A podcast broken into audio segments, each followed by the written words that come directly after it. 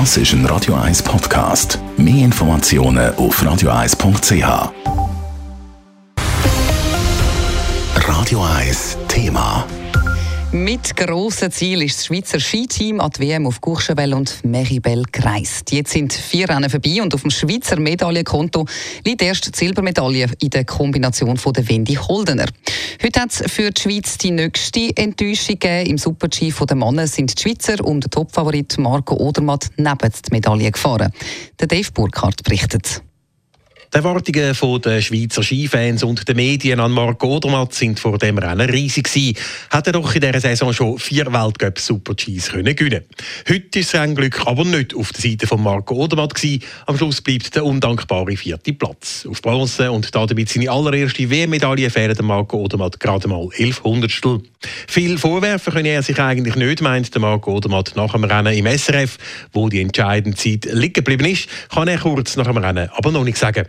Nein, ich glaube, es ist äh, sehr ein enges Rennen. Es ist äh, ja, der kürzeste Super-G vom ganzen Jahr und dann äh, ja, hat es äh, einfach voll Vollgas gebraucht von oben bis unten. Ich, es war eine gute Fahrt, kein Fehler. Äh, ja, eigentlich eine solide Fahrt. Neben der Marco Odermann schafft es mit dem Loic Meyer auf Rang 8 nur noch ein weiterer Schweizer in Top 10. Der Stefan Rogentin wird 19. Der Gino Gavietzel ist ausgeschieden.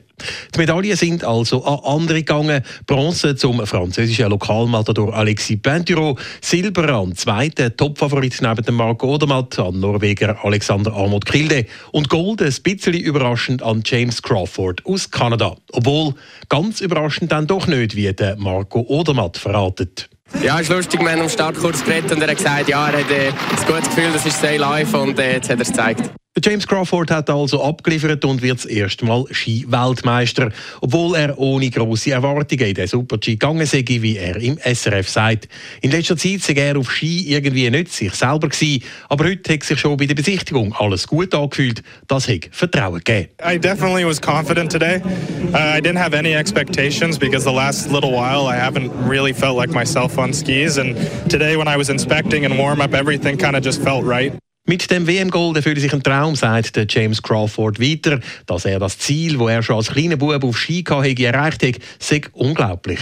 Definitely like a dream come true. Like um, our coach and the way we've always viewed it is like if you win a race, you're the best in the world at that day. And for me to actually have reached that goal from being a little kid skiing, it's incredible. Auch heute jubeln an dieser WM also andere Nationen über die Medaillen als die Schweiz. Die nächste Chance auf Edelmetall gibt es übermorgen in der Abfahrt der Frauen. Dave Burkhardt, Radio 1. Radio 1 Thema. Jederzeit zum Nachlesen als Podcast auf radio1.ch.